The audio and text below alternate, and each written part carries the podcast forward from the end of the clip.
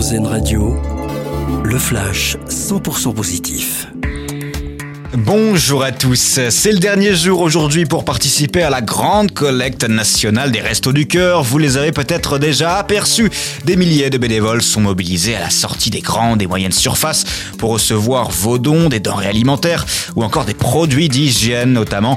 Objectif des Restos du Cœur cette année pour cette grande collecte nationale, récolter plus de 9000 tonnes de produits pour répondre aux besoins de l'association toute l'année.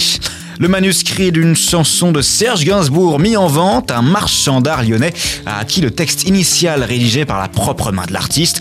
La chanson, c'est L'homme à la tête de chou, un manuscrit par contre loin d'être accessible à toutes les bourses, prix minimum 135 000 euros selon des propos recueillis par le Dauphiné.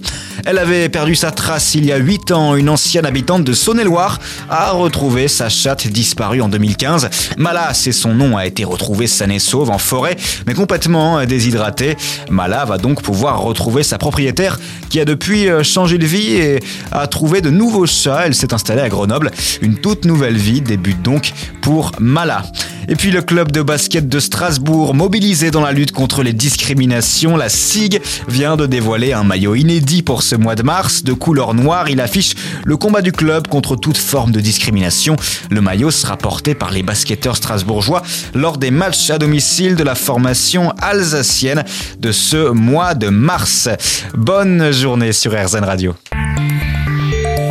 Vous venez d'entendre le flash 100% positif d'RZN Radio, l'autre point de vue de l'actualité.